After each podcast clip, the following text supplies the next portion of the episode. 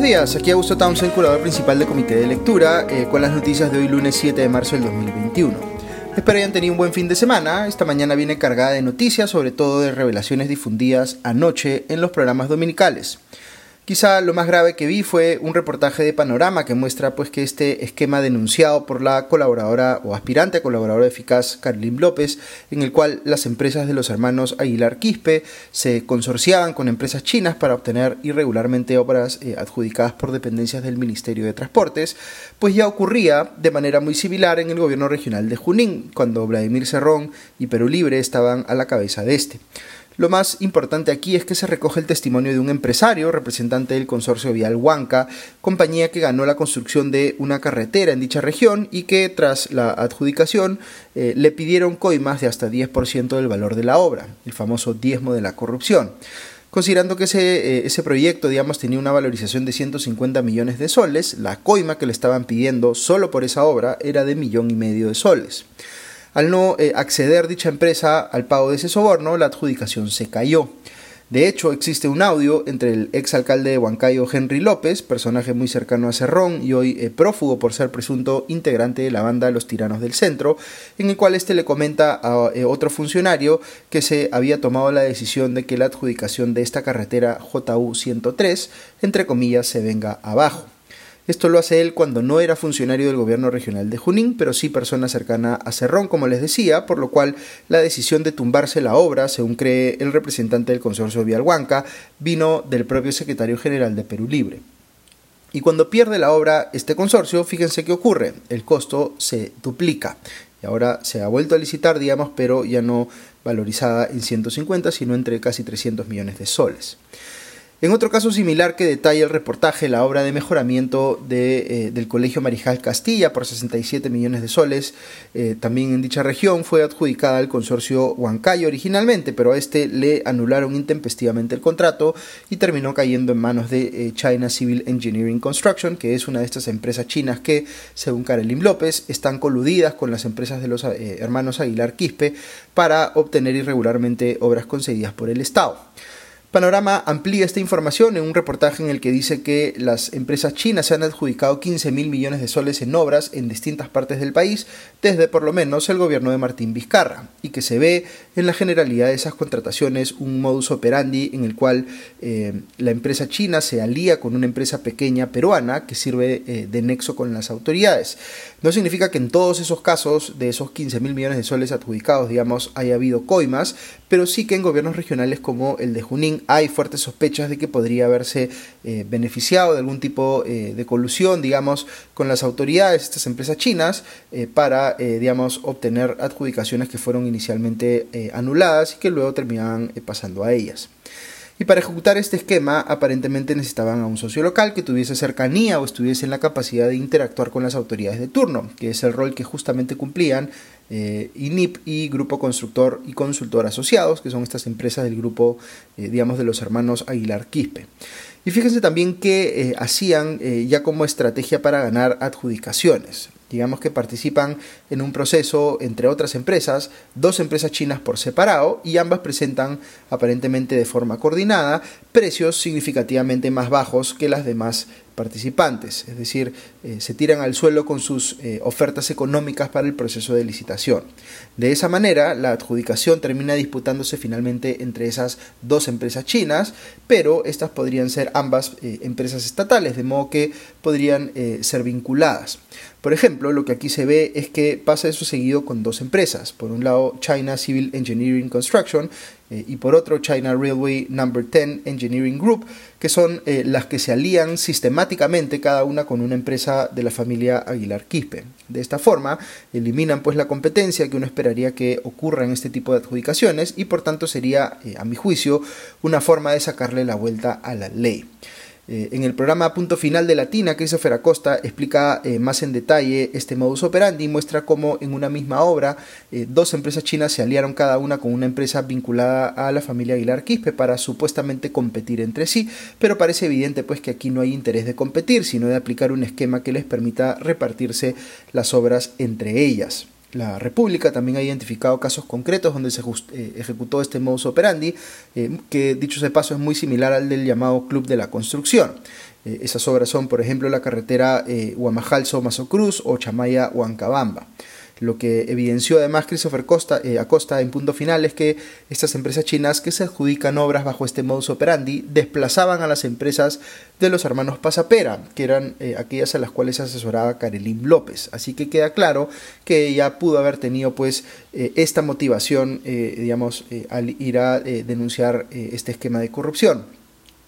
Digamos pues que es una disputa entre lobistas, con empresas que en ambos casos eh, buscaban ocultar que estaban compitiendo entre vinculadas, como pasó también con las empresas de los Pasapera en la adjudicación del puente Tarata 3 para ganar obras irregularmente. Por supuesto ellos dicen que son empresas de personas que son familiares pero que operan de manera independiente y eso pues es bien sospechoso.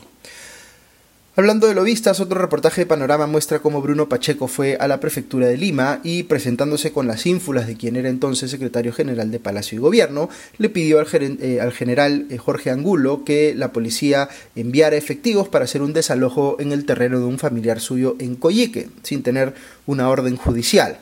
Es decir, como explica el abogado penalista Carlos Caro en ese reportaje, habría incurrido visiblemente en el delito de tráfico de influencias.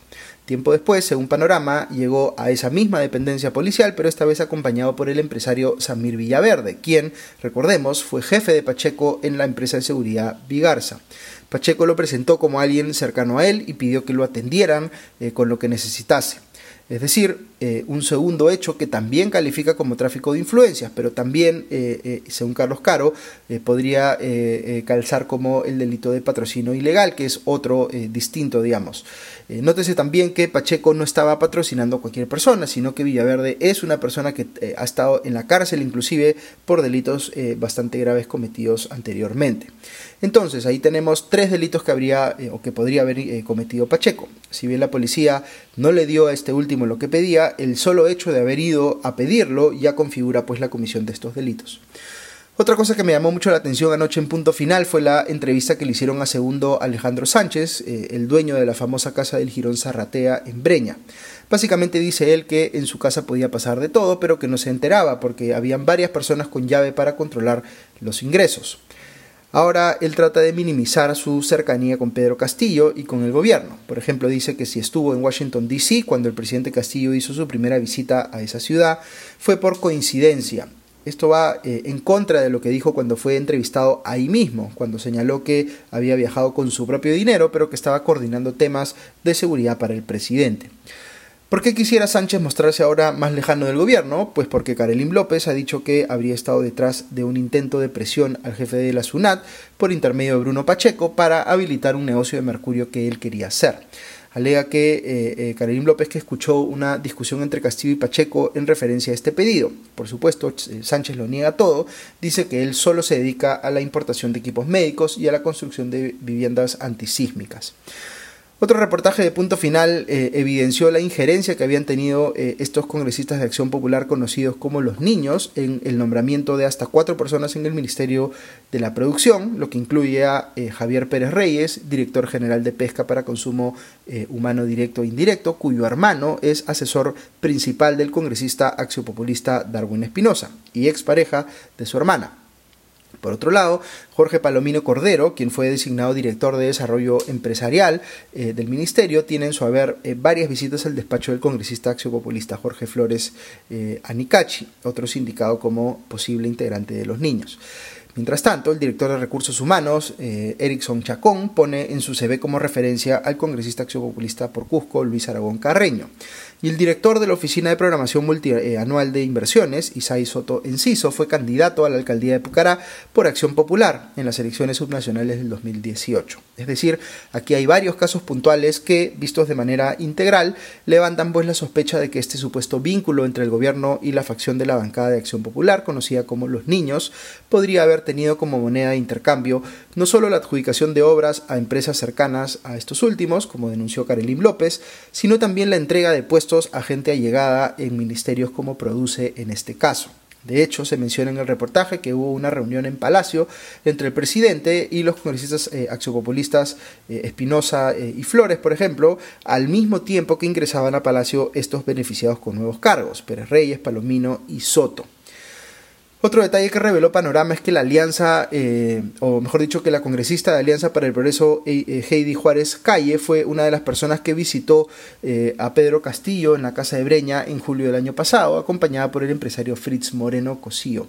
Ella ha dicho que fue porque su padre recibió una invitación para asistir cuando estaban los de Perú Libre en plenas celebraciones por el triunfo electoral. Es una explicación un tanto extraña.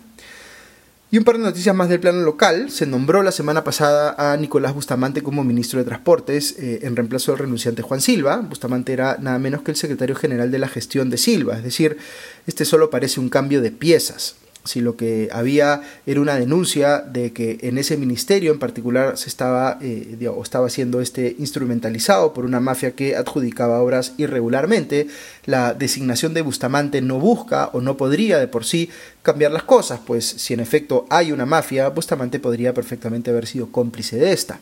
Al contrario, nombrar a un subalterno de Silva como su reemplazo transmite más bien el mensaje de que se quiere proteger o salvaguardar lo que había ahí. Bustamante, dicho ese paso, es para variar chotano y tiene una acusación por presionar a Provías descentralizado con la intención de que se le dé prioridad a una obra vial justamente en Chota, sin ser esto pues parte de sus atribuciones. De hecho, el expediente de esa carretera se aprobó en un solo día. Sobre el presidente Castillo, eh, hay que decir que este se negó a acudir físicamente a la sesión de la Comisión de Fiscalización, para la cual eh, había sido eh, citado, y respondió más bien que contestará a las preguntas de esta comisión del Congreso por escrito. Respecto de la moción de vacancia presidencial que se anunció la semana pasada, la oposición no la ha podido presentar aún, según el congresista de Renovación Popular Jorge Montoya, porque les falta conseguir 12 firmas. Eh, el eh, ex candidato presidencial Hernando de Soto, por otro lado, eh, se reunió con el presidente Castillo la semana pasada. De Soto acaba de decir que uno de los acuerdos a los que llegaron en esa reunión fue que Castillo saldría a decir que dejaba completamente de lado su intención de promover una asamblea constituyente para el cambio total de constitución.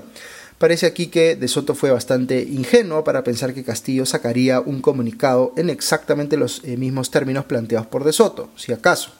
Esto por supuesto no ocurrió y llevó a De Soto más bien a pronunciarse a favor de la marcha que hubo el sábado pasado, eh, digamos, eh, que pedía la vacancia de Castillo y a decir que la moción de vacancia presidencial, abro comillas, debe venir acompañada con un plan que asegure la estabilidad y prosperidad del país, cierro comillas, con lo cual pues tácitamente está diciendo que apoya la vacancia. Luego, respecto del congresista de Acción Popular Darwin Espinosa, a quien ya me he referido en minutos antes en este podcast, pues se ha hecho conocido que en plena semana de representación del Congreso no tuvo mejor idea que irse de viaje al Caribe. Debe pensar pues que tiene electores por allá más importantes que los que lo eligieron en Ancash.